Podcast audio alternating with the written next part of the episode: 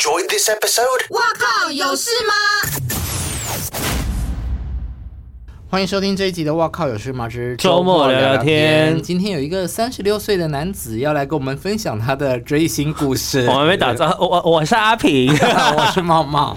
对啊，哎，我人生我觉得算是真的第一次这么完整的追星做这件事。哎，怎样怎样？你去做了什么了？就是呃，我我们录了这这集的前前几天，前几天其实就是昨天.就是。呃，所以你现在心情还是非常的激动。对，我觉得，呃，我觉得我已经放下那个激动了。可是我觉得我的人生就是我觉得很开心，超奇怪。追谁啊？追韩星啊，一个叫 B.I 的男生，然后他其实是 Icon 的前队长。嗯、那他因为吸毒的关系，所以他先退团了。嗯、那所以他就现在就是自己做。嗯，那他退了。他就 solo 歌手啦。那对于这个人呢，我前面一开始其实以前在团体的时候，我知道这个男生，但我从来都不觉得他很帅啊或什么。我知道他会创作、会唱歌、会 rap，但然后也会跳舞啊，那一定的嘛，男团出身。可是从来都不觉得他帅。可是有一天呢，就是我开始讲我们的缘起，就是好，那我先插播一下，因为呢。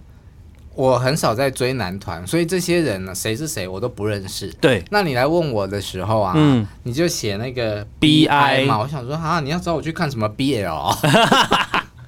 没有，因为因为这样问就是知道人知道，不知道就会不知道。然后接着我隔天又看到，就是你要去看的当天，你又发了，就是说你什么，你睡醒之后你就要去追星了。对啊，然后就 po 了寒冰嘛。对对对对，我最近是有在迷寒冰呐。但你迷的是那个 Boys Planet，对，他是陈寒冰。可是那个韩国人吼，真的很多撞名的。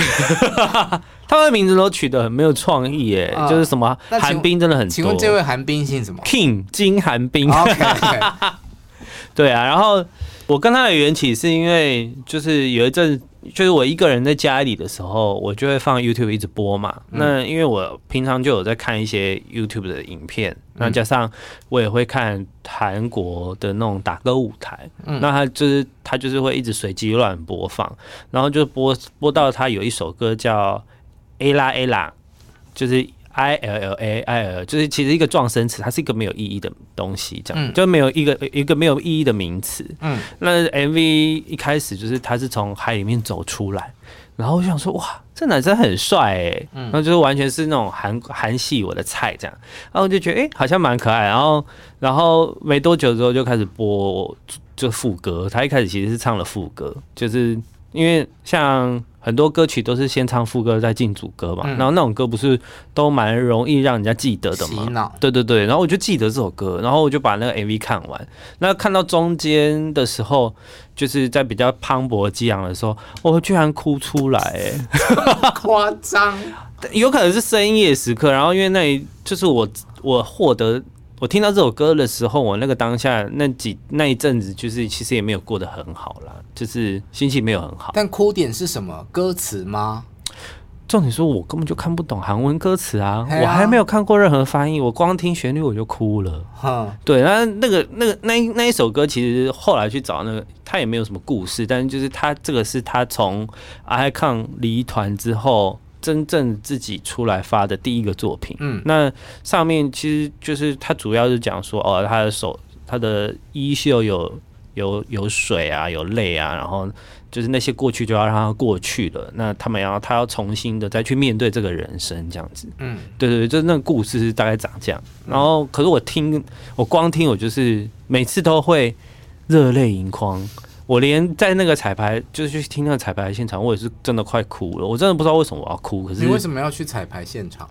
因为他有开放福利啊！哎、欸，韩星这一点真的很赞哎。等一下，就跟苏打绿那个一样哦。没有没有，等一下详细跟你说。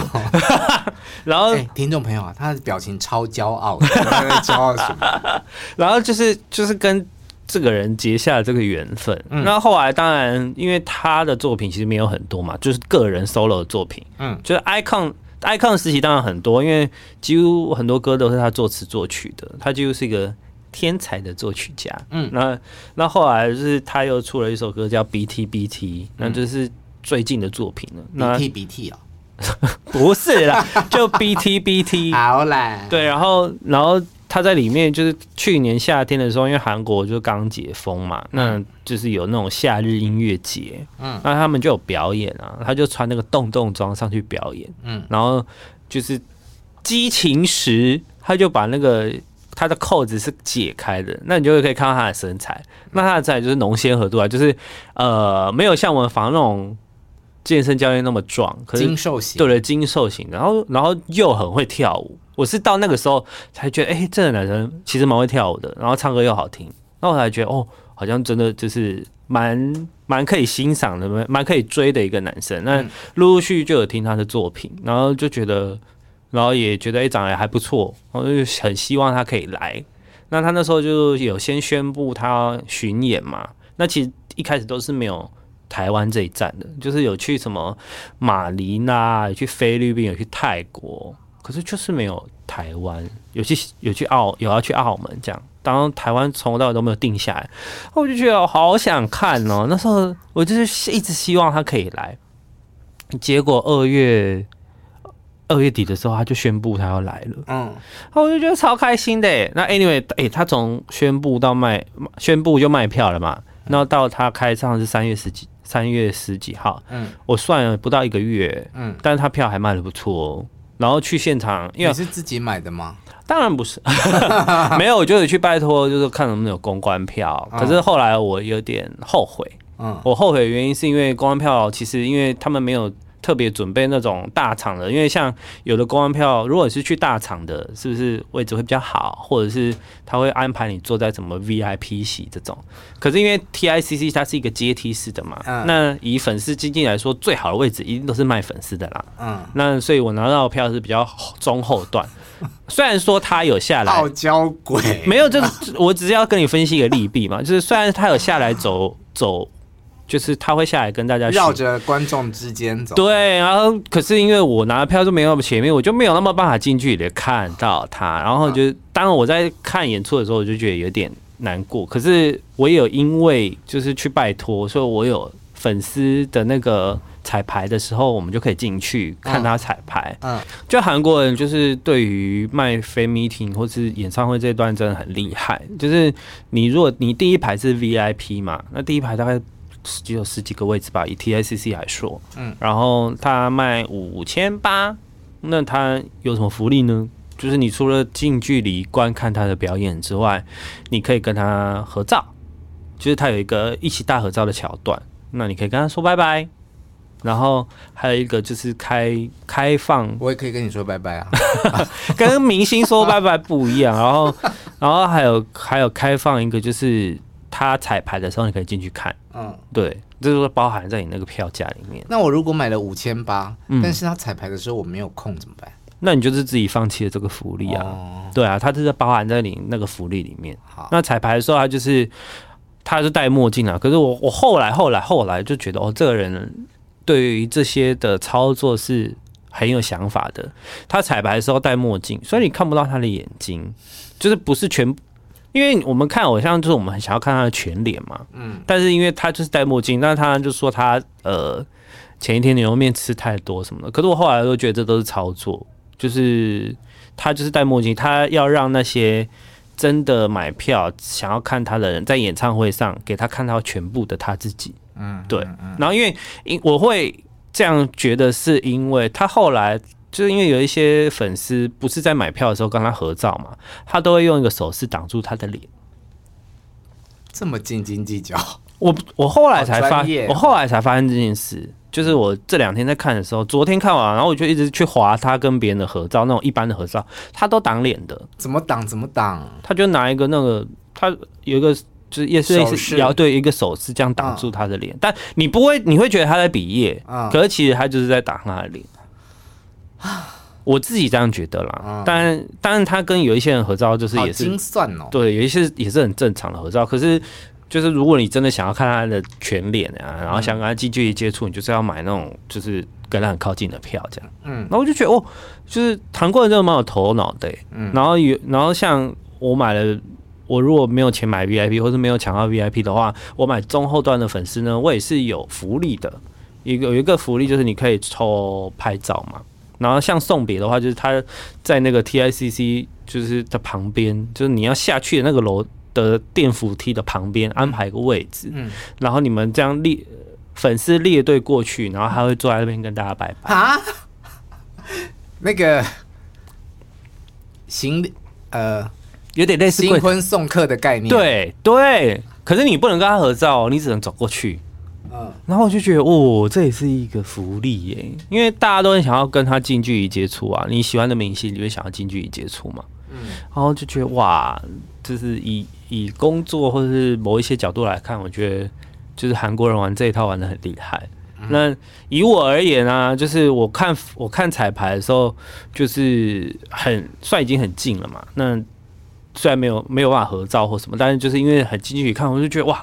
就是真的有看到喜欢的偶像的感觉。那可以看彩排的有多少人？就十来个？没有没有没有，可以看彩排的，加上抽奖的话，大概可以有两三百个人吧。哦，这么多？嗯嗯嗯，就是他放的福利是很大方的，嗯，不是很小气的福利。对对对。那他在彩排，你们在看是坐在座位上看吗？对，坐在座位上看，比较前面的座位。对对对，就是把前面的座位补满这样。可是他当然会说，就是。